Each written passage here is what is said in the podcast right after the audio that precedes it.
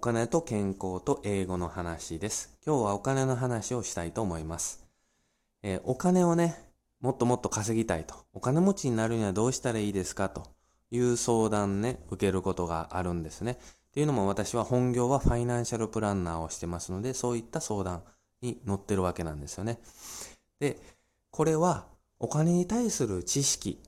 をきっちりまずつけるっていうことが一つ大切なところになってきます。これ何かっていうと、例えば税金であったりとか、社会保険であったりとか、まあそういったところですね。そういった知識も大切ですし、あとは、お金持ちになれる職業となれない職業があるんだよと。まあなりやすい職業と言ってもいいと思いますが、そういったものがあるんだよということなんですね。で、これ、お金持ちになりやすい職業となりにくい職業。なりにくい方から言いますと、例えばもうサラリーマンとかパートアルバイトの方は、なかなかお金持ちになりにくいと。どんな業界に働いててもなりにくいというところが、まあ一般的なね、えーところだと思います。中には例外の方もいらっしゃいますけれども、一般的になかなかサラリーマンの方はなりにくい。これなぜかっていうと、もう給料の構造上そうなってるわけですよね。サラリーマンの方は自分で商品やサービスを売ってないわけですよね。会社が用意した商品やサービスを売ってる。そしてサラリーマンが提供しているのは自分の、まあ、時間ですよ。時間、スキルや時間を会社に提供して、その分会社から給料をもらってるということですね。たとえどれだけですね、えー営業でガンガン成果を上げてノルマを達成しても、ね、えーそれだけ給料に跳ね返ってくるかっていうと、ほとんどの会社、サラリーマンの方は、ダイレクトに返ってこないと思います。っていうのは、まあ、いろいろね、バックオフィスの総務経理の方がいらっしゃったりとか、営業事務のサポートの方がいらっしゃったりとかね、そういった方の給料も営業が稼いでこないといけないというところで、稼いだ分を全部自分が取れるわけではないわけですよね。会社のために分配していくということですよね。一方、自営業者とか社長はどうかっていうとですね、これ自分がやったらやった分だけ自分に手元に入るような仕組みが作れるわけなんです。これ仕組みが作れるかどうかっていうところが大切なポイントでですね、これなぜサラリーマンは稼げない、まあお金持ちになりにくいかっていうとですね、そういう仕組みになってるからなんです。ね。どれだけ稼いで、稼いだら稼いだだけ、まあ、売ったら売っただけ、給料が上がるよと、まあ、完全部合のような会社であれば別ですけれども、ね、部合が多い会社とかだったら別ですけれども、ほとんどの会社はそういう風になってませんよね。ね、えー口では、まあ、頑張って、えー仕事すれば給料も上がるよという風に言われてるかもしれませんけれども、実際そういう分配する仕組みになってるかなってないかっていうところが大切なんですよね。そこを見ないとダメなんですよね。で、実際そのご自身が働いている会社で、ね、えーどれだけ、まあ、給料マックスでもらってる人がいるのか、ね、えー1000万、2000万、3000万もらってる人がいるのかどうかですよね。本当に実力主義でもらえるんであれば、1000万、2000万、3000万もらってる人がいてもおかしくないわけです。ですけれども、まあ多くの会社はね、実力主義と言いながらでも、自分がもらえる給料、どれだけ、営業成績を達成しても、まあ本当に、ボーナスがちょっと増えるぐらいで、えーね、特に中小企業なんかはボーナスちょっと増えるぐらいな感じではないかなと思います。まあ私もね、実際昔働いてたサラリーマン時代もそんな感じでしたね。えーもう会社のレコードを作った、まあ、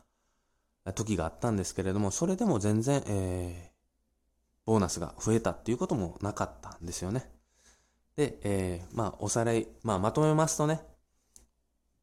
お金を稼ぎやすい職業と稼ぎにくい職業があると。で、稼ぎにくい職業はサラリーマンですと。で、稼ぎやすいのは自営業者とか個人事業主ですね。これはやったらやっただけ自分がもらえるという風な形になってますよね。で、稼ぎ、まあお金が 稼ぎやすい職業は何かっていうとね、これはね、えーまあ IT 関係ですね。IT 関係と不動産と金融関係。この3つがね、やはり、まあお金が稼ぎやすい職業ではないかなと思います。それはもちろんね、難しいんですね。その3つ、職業っていうのは難しいんですけれども、その稼ぐスキルさえ身につけば稼ぎやすいということだと思います。っていうのがですね、えー、まあほとんどの、まあ IT もそうですし、金融も、金融では保険とか証券とかね、まあ保険屋さんとか証券とか、あと不動産ね、家売ってる人、家を仲介している人、ね、こういった人はまあ在庫をほとんど持たなくて済むわけですね。なので、在庫持たずに済むっていうのが非常にメリット。で、つまりほとんどが、売ったものが、ほとんどが利益が、まあ売上イコール利益になるということなんですね。で、自分が移動した費用ぐらい、あとはまあパソコンの使用料とか、それぐらいのもんで、ほとんどが利益になるということなんですよね。で、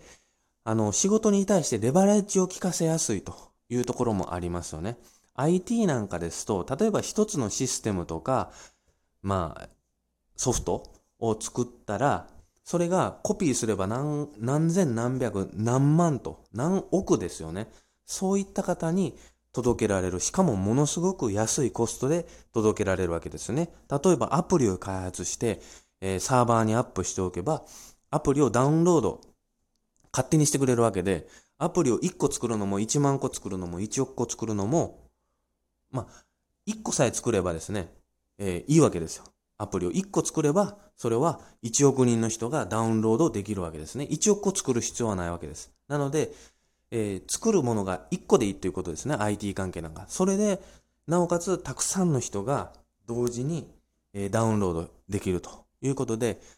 まあ、1個作るのも1万、1人に売るのも1万人に売るのも、まあ、手間は変わらないと、ほとんど変わらないというところですね。で、不動産とか金融はどうかっていうと、不動産とか金融はですね、これ、ね、ゼロが一つ、二つ変わってもね、例えば、えー、まあ、1000万の家を売るのか、2000万、えー、